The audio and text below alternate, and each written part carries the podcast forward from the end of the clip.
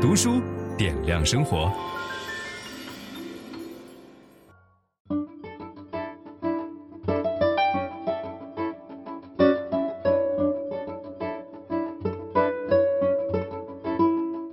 人生如海，好书是帆。各位好，我是樊登。今天这本书呢，向我推荐它的人说，这是一本能够救命的书啊。作者是我们翻书的老朋友朱永新教授。这本书的名字叫做《教育的减法》。那朱永新教授的这本书里边提倡说，以减法思维践行幸福完整的教育生活。因为朱永新教授一直提倡的就是过一种幸福完整的教育生活。那么减法思维是我们曾经讲过的一本书。就叫做减法。减法这本书的作者是克洛茨。克洛茨，我记得书中有一个非常重要的比喻：小时候炸甜甜圈，老觉得中间那一块炸不透，所以就很麻烦，不知道该怎么解决这个问题。后来有一个孩子说，干脆把中间那块掏掉就好了。所以你们大家看到那个甜甜圈现在中间是空的，中间那个空心儿掏出来了以后，整个甜甜圈更容易炸了，连那个空心儿也变成了很好吃的糖球。其实这就是一种典型的减法思维，通过少做事儿。来解决复杂的问题。大家都知道双减这个口号，但是什么是双减呢？其实很多人不清楚。双减有两条，第一条叫做减少作业负担，第二条叫做减少校外培训负担。我们现在能够看到更多的出现效果的是减少校外培训这一块。那在我们看来，觉得除了双减之外，更应该被减去的是大家的心理负担，就是家长、孩子。老师都存在着极大的对于教育的认知偏差，这种认知偏差导致，无论你外在的作业减少多少，人的心理负担不会减少，而这种心理负担不会减少，就会导致人们在教育上的动作变形。所以这本教育的减法，就是从理念上让我们重新认识教育，让我们能够面对教育的时候稍微放松一点啊，不要太过的紧张和焦虑。那么第一章为什么减？首先是生命的意义，就是我们的生命不应该完全被耗费在考试刷题，然后一遍一遍的刷更难的题，甚至这些题将来很有可能都用不上的这种呃生活当中。所以生活的意义在于我们需要跟人交往，孩子们需要运动，需要具备很高的情商，需要能够有时间去欣赏大自然，去交朋友。所以朱永新教授认为。要让教育者理解生命的意义，要远高于分数的追求，这是第一条。第二个就是，呃，大家现在评判成功这件事儿的维度太过单一，叫做群体世俗意义上的成功，似乎只有一种，就是你在上学的时候能够考上一个九八五或者二幺幺的这个学校，然后将来毕业以后能够找到一份稳定的工作，能够赚到一些钱，能够创业成功，能够公司上市，或者能够当上大领导，对吧？这都是世俗意义上的成功。我们讲过一本书叫《瓦尔登湖》，那里边有一句话讲说，从圆心能够画出多少条半径，都就有多少种生命的途径。衡量一个人是否成功、幸福的标准不应该只有一个。第三个呢，就是很多家长会把期待当事实，这个令教育者苦大仇深。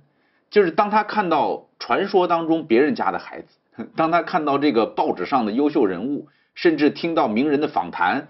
他就觉得我的孩子似乎也应该这个样子，但实际上这些只是我们的期待，我们不能够把自己的期待和自己的孩子完全绑定在一起，认为只要我使足够大的劲儿，我的孩子也可以成为这样的人。因为每一个人的人生其实都是由大量的不确定因素构成的，我们不能够忽略人和人之间的差别，不能够简单的用一个故事来限定自己孩子人生的发展啊。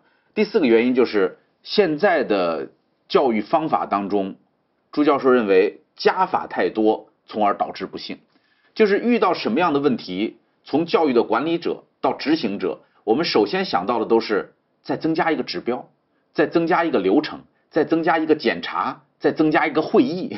所以你会发现，所有的这些增加的东西，最后都会变到一线的老师、学生和家长身上。所以我们是时候该想想。未必是你要多做很多工作才能够解决这些问题，而应该学会用减法的思维来重新思考。比如说，中国哲学当中就有特别多减法的思维。这个老子里边最有名的叫做“为学日益，为道日损，损之又损，以至于无为，无为而无不为”。我也经常劝很多家长说：“你别管那么多啊，甚至你放手，你不要管它，它很有可能慢慢的变得更好。”这就叫做无为而治。无为而治这句话，很多人听起来觉得很玄，说怎么可能无为而治呢？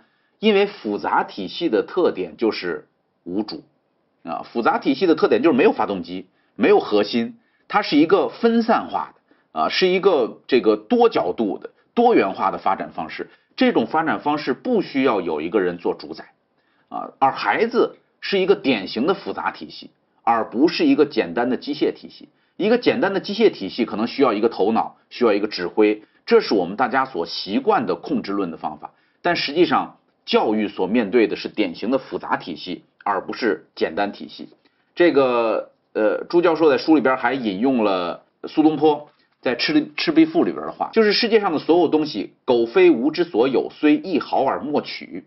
惟江上之清风与山间之明月，耳得之而为声，目遇之而成色，取之无尽，用之不竭。是造物者之无尽藏也，就是不用给自己的生活增加那么多的负担啊，你就每天能够好好的享受江上之清风、山间之明月，本身就已经很美好了。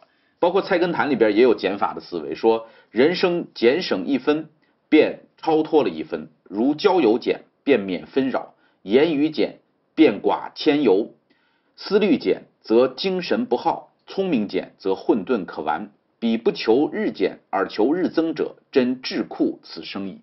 就是如果你每天不是希望自己的生活变得更简单，减少一些不必要的要素，而是不断的给它增加各种负担的话，你是给自己带上智库，就是给自己戴上手铐脚镣这样的东西。所以中国古代哲学当中是非常倡导减法思维的，而我们现在不断的增加导致的结果是什么呢？一个非常糟糕的状况就是。人类具备了前所未有的漫长的学习周期，所以朱永新教授在这儿用了整整一章的篇幅来给大家介绍减法思维。就是因为我们讲过减法这本书啊，所以在这儿就不展开陈述了。大家可以去听一下减法那本书，你就知道有时候我们少做一些事情，对于整个系统效果会更好，而不是在每一个系统出现问题的时候都要想尽一切办法为它添加一些新的规则和步骤啊。那么朱教授同时也是这个陶行知研究会的会长，所以在这里边还有一章的内容是专门介绍陶行知先生。陶行知先生是整个二十世纪中国最伟大的教育家啊，就是他和胡适是同年，两个人一九一七年的时候还在哥伦比亚大学合影过，留留下过照片。后来二十六岁回国，他回国以后跟这个胡适的选择不一样，胡适从事的是高等教育。而陶行知回国以后，就在进行初等教育，比如说小庄实验乡村师范，这个呃生活生活教育社啊，山海工学团，还有育才学校、社会大学等等，一生中办了很多的学校，做了很多教育的努力。呃，只可惜一九四六年五十五岁的时候，陶行知先生就去世了。但是陶行知先生留下了很多的名言和教学方法。你比如说，我们今天非常耳熟能详的“生活即教育，社会即学校，教学做合一”这三大主张，这就是他说的。分享知识是一种美德。当我们每一个人都在不断地分享知识给这个社会的时候，我们这个社会将会变得越来越好。所以，如果您喜欢这本书的内容，把它分享到您的朋友圈当中，或者给到您指定的某一个人，都可以。您关心谁，就把知识分享给他。谢谢。本音档是由樊登读书小草远志提供。解锁本书精华解读全集，请搜寻 triple w 打 d u s h u 点 com 打 t w。